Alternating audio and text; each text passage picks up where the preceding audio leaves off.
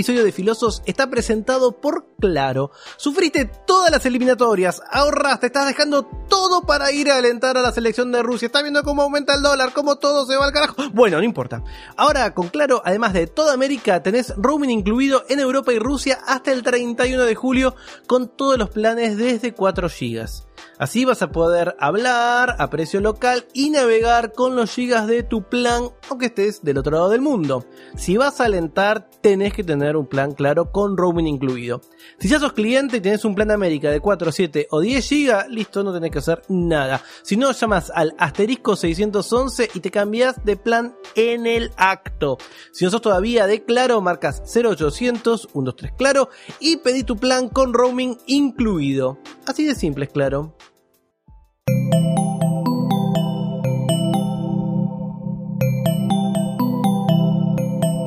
Estás escuchando Posta, Radio del Futuro.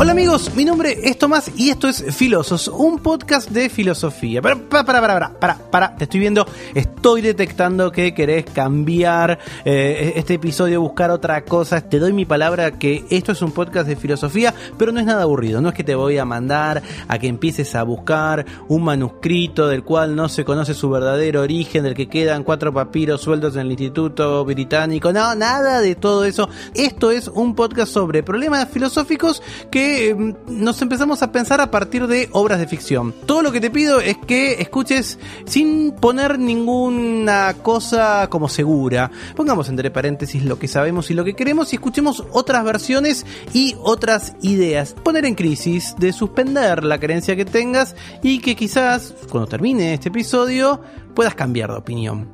Mi nombre es Tomás Balmaceda y esto es Filosos.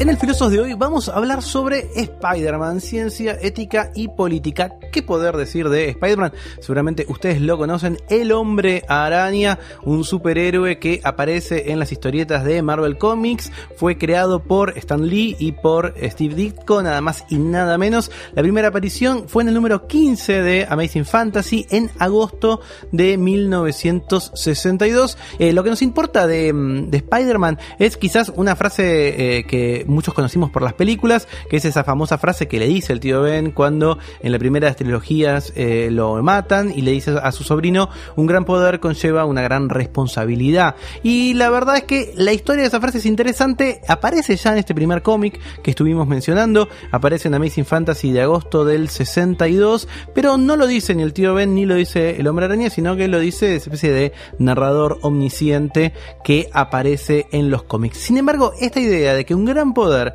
conlleva una gran responsabilidad se puede rastrear a lo largo de los siglos, aparece en Voltaire, lo había dicho Churchill o Roosevelt en alguno de sus discursos, e incluso en la Convención Nacional Francesa en 1793, imagínense estamos hablando del año 1700, eh, algo así como los representantes del pueblo, dicen en esta, en esta carta de la Convención, llegarán a su destino investidos con la más alta confianza y poder ilimitado. Ellos mostrarán un gran carácter, ya que deben considerar que una gran responsabilidad sigue inseparablemente a un gran poder. Es decir, que esta idea de la unión está en los cómics, pero también aparece a lo largo de la historia.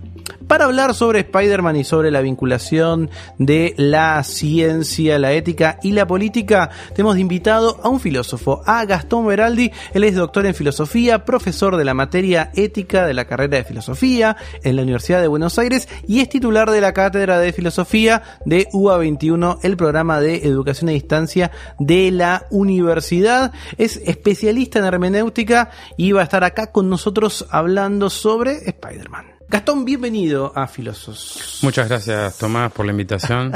Al contrario, estoy contento. Gastón y yo trabajamos juntos, vamos a tener que hacer el, como contar la verdad. Pero sabes que yo nunca, creo que nunca charlamos bien de qué trabajaba cada uno. Alguna vez empecé en la calle, un día, eh, trabajar juntos también en, una universidad pública es también contarte eh, cuántos exámenes hay que corregir, qué fechas, temas horribles. Tenemos poco tiempo para hablar de, de estas cosas. Vos decías que sos especialista en hermenéutica, en todos los asados, tu vieja, tu viejo te deben preguntar qué poronga es hermenéutica ¿Cómo lo describís? Mira, eh, es, un, es un término, un concepto bastante difícil de describir hoy, eh, sobre todo porque la hermenéutica comienza como un arte de la interpretación. Eh, esto después deriva en una epistemología hermenéutica, es decir, una metodología para comprender la ciencia, sobre todo en el ámbito de las ciencias sociales, esto ya en siglo siglo XVIII y XIX. Y eh, a partir de la obra de Heidegger, de Ser y Tiempo, y posteriormente con Gadamer, eh, hay una ontología hermenéutica, una fenomenología hermenéutica que sostiene que la forma en que comprendemos el mundo, hay una forma de, de, de, comprender el mundo que ya es parte de una interpretación, con lo cual hay una precomprensión del mundo. Es decir, nosotros ante un hecho que pretendemos comprender cognoscitivamente, en realidad ya estamos precomprendidos por el mundo en que vivimos a través de nuestras tradiciones, costumbres, etcétera, etcétera, que hacen que en realidad estemos condicionados en parte eh, a nuestra comprensión eh, epistemológica que vamos a elaborar posteriormente, con lo cual, eh, digamos que se, se, fue complicando, complejizando eh, el concepto de hermenéutica más primigenio. A pesar de que, el, digamos, el término hermenéutica ya, digamos, proviene en parte de Hermes, ¿sí? del mito de Hermes, que eh, como bueno que si alguien eh, que está escuchando eh, conoce sobre la mitología griega Hermes es el mensajero entre los dioses y los hombres. Entonces la hermenéutica es bueno un, una forma de transmitir mensajes no eh, la hermenéutica después en, en, en el perime Hermeneides de Aristóteles también está tematizada, pero no en el sentido que eh, se va a elaborar a partir del siglo XVIII, posteriormente con Hegel. El primero de ellos es Schleiermacher, eh, que se dedica a la interpretación, eh, sobre todo de los textos bíblicos. Y eh, en principio la hermenéutica estuvo vinculada a eso, ¿no? Vinculada a la, a la exégesis bíblica, a la exégesis literaria e incluso a la exégesis jurídica.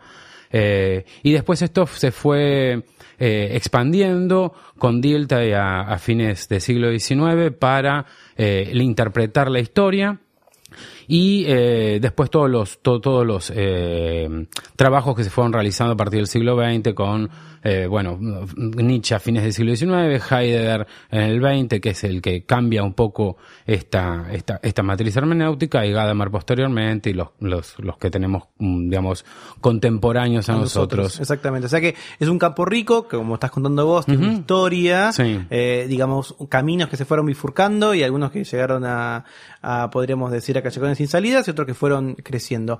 Pero además vos sos bastante nerd de los cómics, estábamos charlando recién fuera de aire, eh, porque yo digo, bueno, voy a hablar de lo de Spider-Man, y no, ya está, eh, se, se, publicó en tal año, todos los datos que acabo de decir me los tiró eh, Gastón. ¿Y qué, qué, qué, es lo que te atrajo de, de, de Spider-Man cuando te dije, bueno, charlemos de filosofía pensando en algo de ficción? Mira, de Spider-Man me atrajo, te diría que esto me atrajo desde, desde niño, o sea, es el superhéroe que más me gustó siempre de chico. Y, y, me gustó porque me sentía muy identificado con él en el sentido de, bueno, ser un, un adolescente, bueno, ya cuando yo era preadolescente me gustaba Spider-Man, ¿no? Eh, pero que era un adolescente que no estaba en eh, hoy creo que va a ser bastante problemático lo que voy a decir. A ver. que no le interesaba tanto el fútbol. Eh, eh, que no qué sé yo que, que, tenía ciertos intereses que no son no eran los habituales de un chico de 13 14 15 años que es cuando a mí, a mí más o menos me, me estaba interesando Spider-Man desde otro punto de vista que pretendía dedicarse a la ciencia. De hecho, yo originalmente, antes de dedicarme a la filosofía, pretendía dedicarme a la biología marina, eh, pero como acá no estaba, digamos, en la, la, la la carrera, eh, desistí prontamente. eh, ahora sí tenemos la carrera de oceanografía.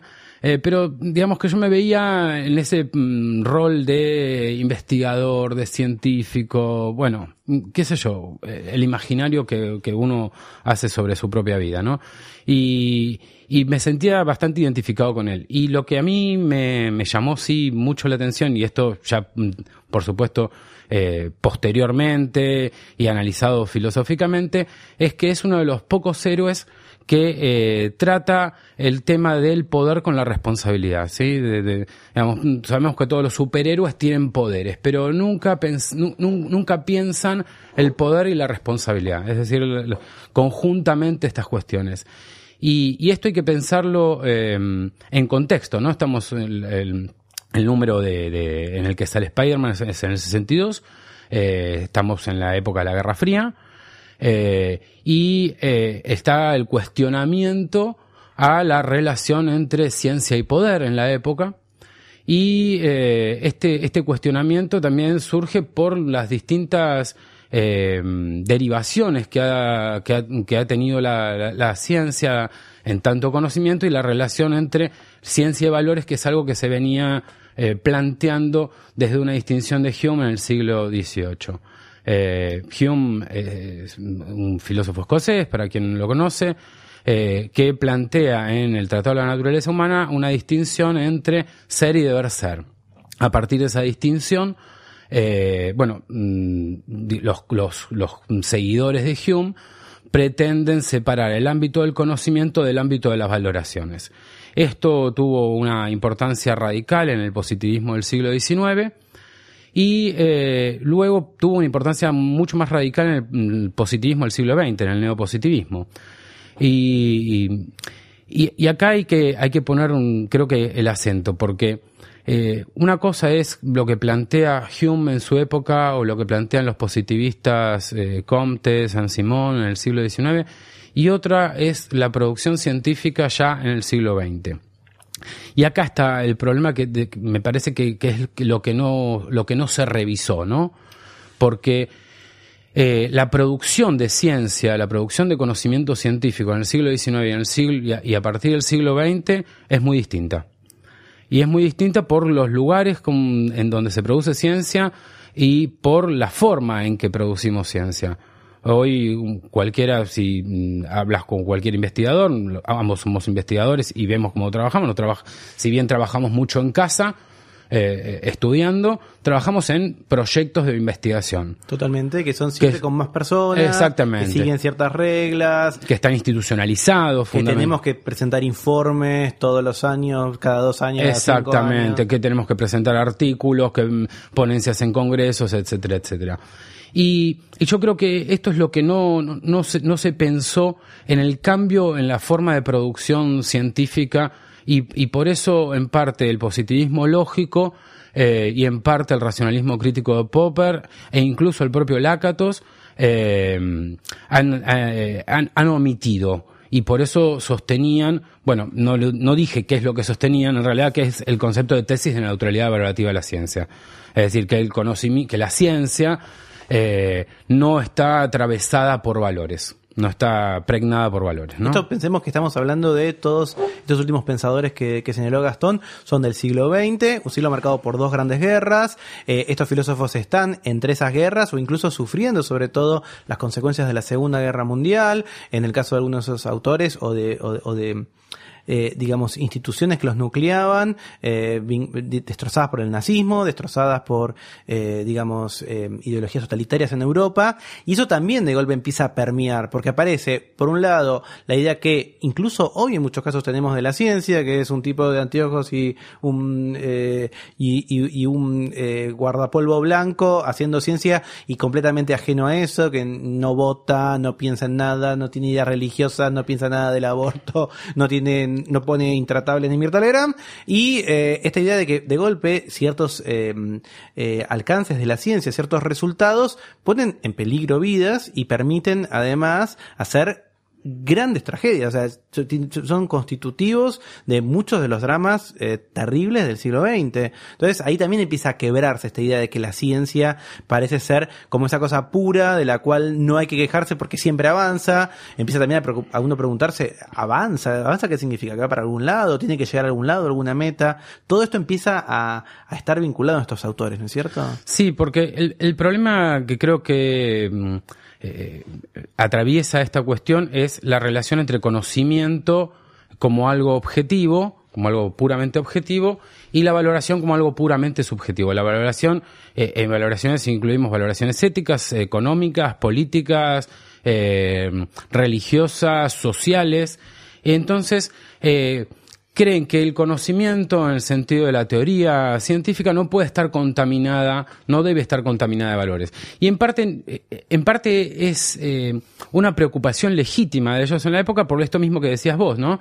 Eh, digamos, los, los totalitarismos de la época hicieron que, bueno, tomemos precauciones. ¿Por qué? ¿Qué ciencia vamos a querer? ¿Vamos a querer una ciencia netamente política? ¿Vamos a querer una ciencia con ideología? Y lo que no advirtieron ahí es que al querer una ciencia sin ideología, eso también era una ideología. Totalmente. Ese, ese, ese fue el, error que eh, ellos no advertían que pensar que mm, determinados valores, eh, tanto epistémicos como extraepistémicos, no influían en la producción de conocimiento. Y esto que decías vos era interesante, la, la imagen del, del, científico, ¿no? ¿Cuál es la imagen del científico que tenemos? Si uno le pregunta, y esto nos pasa habitualmente en las clases, eh, si uno le pregunta a un estudiante cómo se imagina un científico, y bueno, generalmente se lo imagina en un laboratorio, o sea que siempre está vinculado a las ciencias naturales. Totalmente. Eh, se lo imagina solo, con un guardapolvo. Entonces, esa es la imagen estereotipada del científico. y todavía nosotros hoy, en el siglo XXI, en 2018, seguimos reproduciendo esa idea de que la ciencia es intrínsecamente buena cuando vemos que, no sé, para prenderte un shampoo te dicen el Pantene Institute y son todas, viste, tipos y chicas vestidas de guardapolvo como apurados con, con no sabemos a dónde van, eh, que, que tienes eh, tubos de ensayos con líquidos y dices, ah, ok, esto me va a dejar el pelo lacio, porque científico. Porque científico. Entonces digo, ¿qué, qué es la característica y de están todos trabajando ahí para que me deje el pelo al ácido. Obviamente, si hay un institute, tiene que ser que funciona. Eh, entonces, esta misma idea que ya empieza a entrar en crisis a, mediados del siglo XX, o en las primeras décadas del siglo XX, ya todavía hoy, un, año después, sigue presente. Sí, sí, por supuesto. O sea, la, la ciencia hoy todavía tiene, digamos, una, una impronta muy fuerte. Cuando alguien eh, quiere fundamentar algo como eh, importante, dice, no, hay producción científica detrás, eh, hay investigación detrás. Y no siempre eso es así. Y, el tema es, que este, este estereotipo del científico es un estereotipo del siglo XIX, es el estereotipo de Ramón y Cajal, de Darwin, de Mendel, que trabajaba solo, si se quiere. Pero el científico del siglo XX ya no trabaja solo. Totalmente. El científico del siglo XX trabaja en instituciones, eh, para instituciones. Con financiamiento. Con financiamiento institucional, privado o público, y cumpliendo objetivos. Y, y hay algo que habitualmente mm, remarco en las clases sobre este tema cuando trabajamos la relación entre ciencia y ética, que es que los objetivos políticos o, eh, los, las valoraciones eh, constituyen eh, el conocimiento científico desde incluso eh, el minuto anterior a pertenecer a un, a un proyecto de investigación. Porque, ¿cómo, cómo, ¿cómo hacemos nosotros cuando presentamos un proyecto de investigación? Primero, elaboramos el proyecto, pero también tenemos que saber para dónde lo vamos a presentar.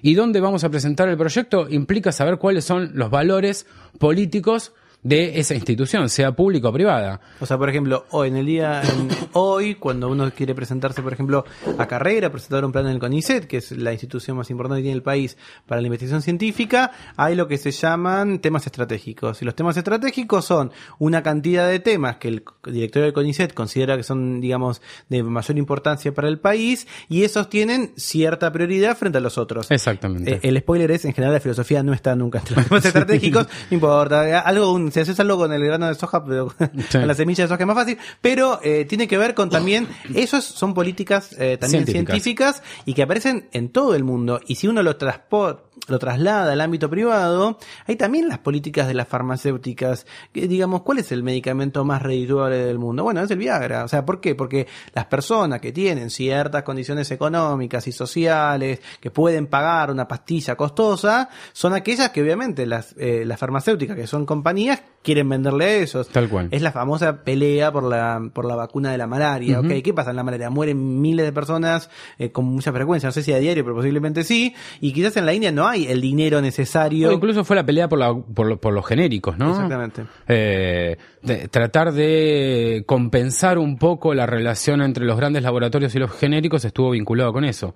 Y, y hablar de políticas científicas, uno, bueno, a nosotros nos suena muy cotidiano, pero mm, ¿qué, es, qué son políticas científicas? En definitiva, son valoraciones eh, que tienen las instituciones sobre qué es mm, valioso para ellas o disvalioso. Entonces, como vos bien decías, bueno, la filosofía no tiene mucho lugar o, o tiene menos cantidad de... Eh, plazas disponibles en CONICET o incluso en los proyectos de investigación UASIT, etcétera, etcétera, o de las distintas universidades.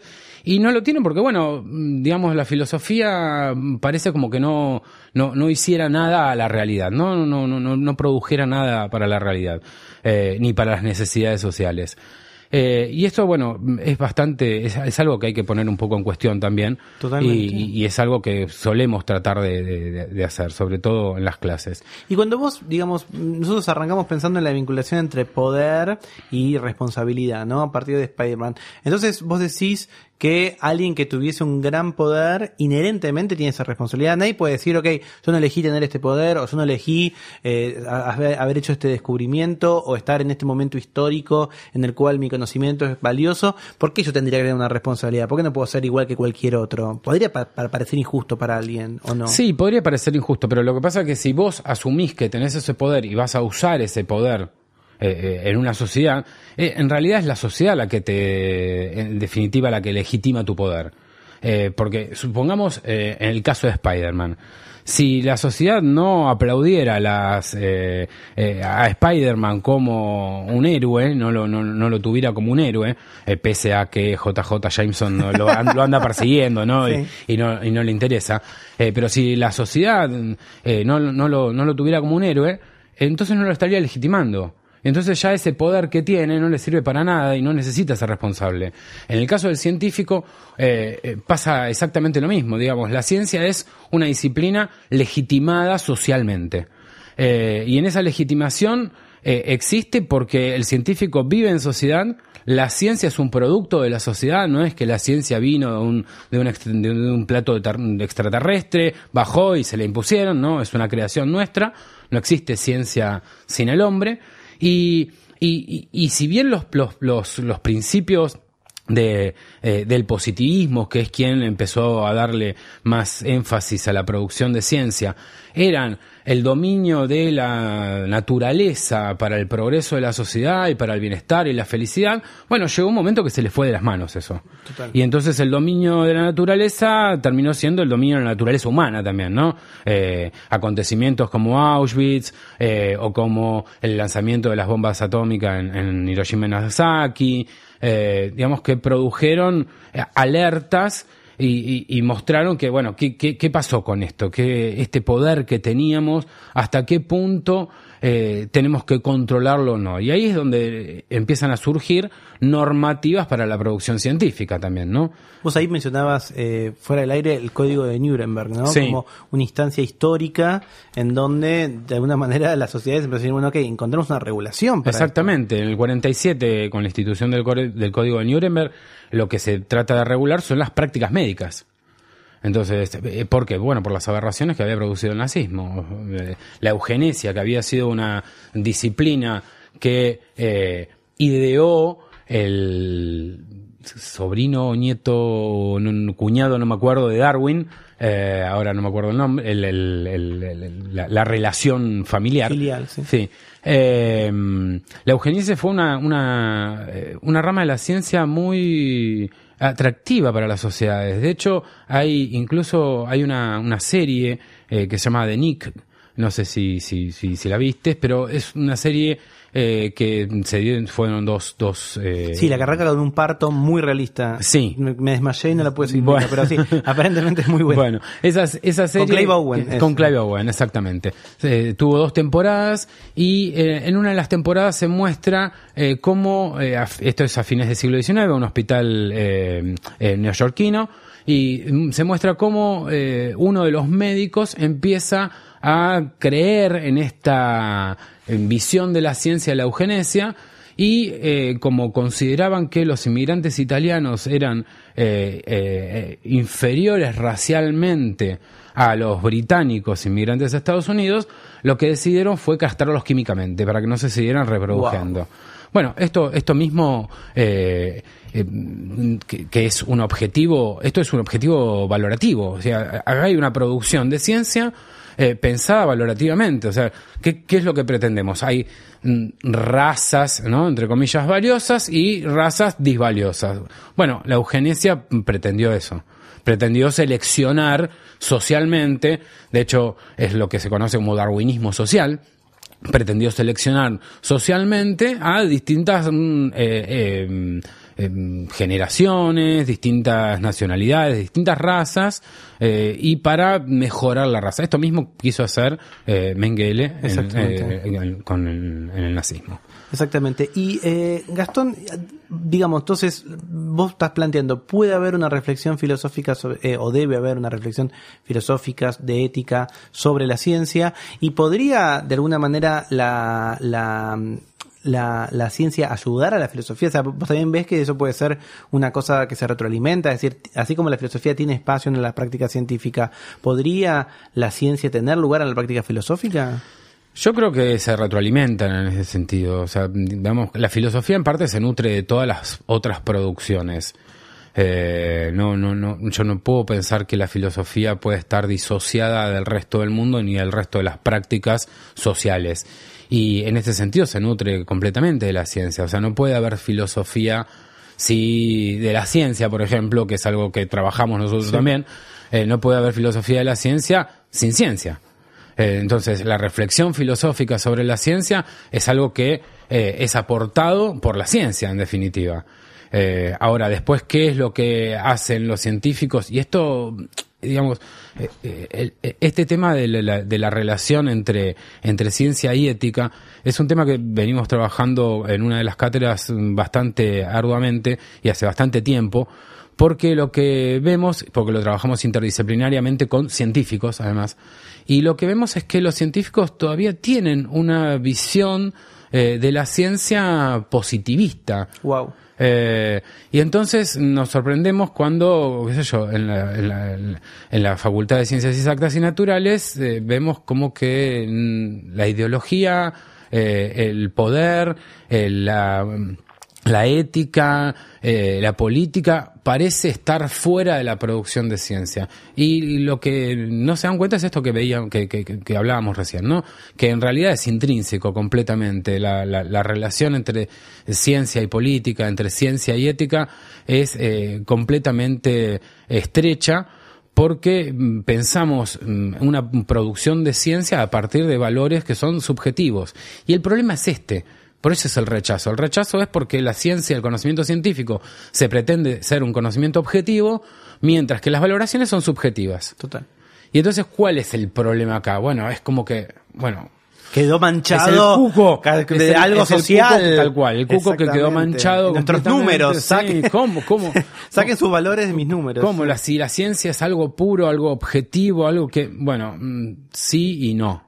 Increíble. Bueno, Catón, aquellos que quieran seguir leyendo o interesándose eh, por estos temas, bueno, podemos recomendar, entonces, buenísimo, las dos temporadas de, de Kick, de que está... De Nick. De Nick, Nick exactamente. Sí. Eh, si no me equivoco, eh, creo que estaba en Cinemax. Ahora después lo googleamos, pero es fácil. Sí, en Max Exactamente. Es, es, hay mucha sangre, esto es lo que voy a decir. Voy a tratar de volver a verlo, porque todavía no estaba la, la, anestesia de moda, así que voy inventado, no sé. Así que es medio complicado. ¿Y se te ocurre algún texto, algún libro, una peli, algo? Mira, este tema de de la relación entre ciencia, valores, ciencia y ética es un tema que fue bastante, bastante trabajado acá en Argentina.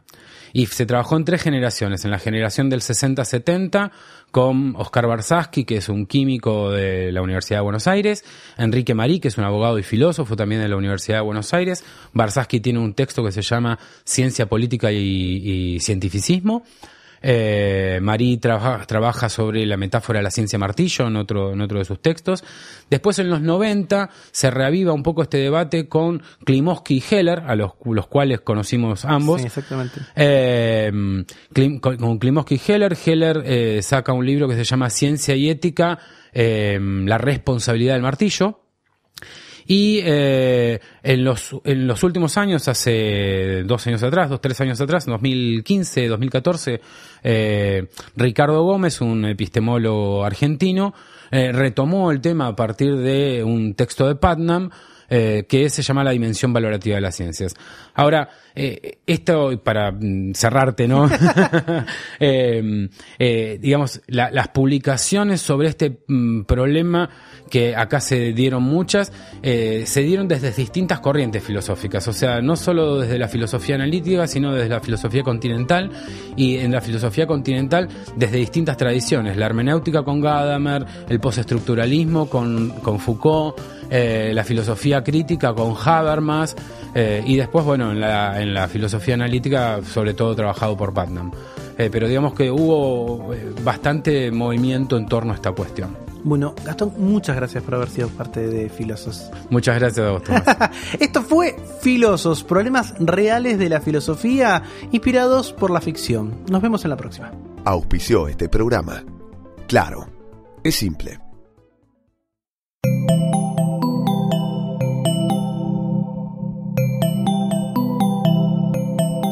Estás escuchando Posta, Radio del Futuro.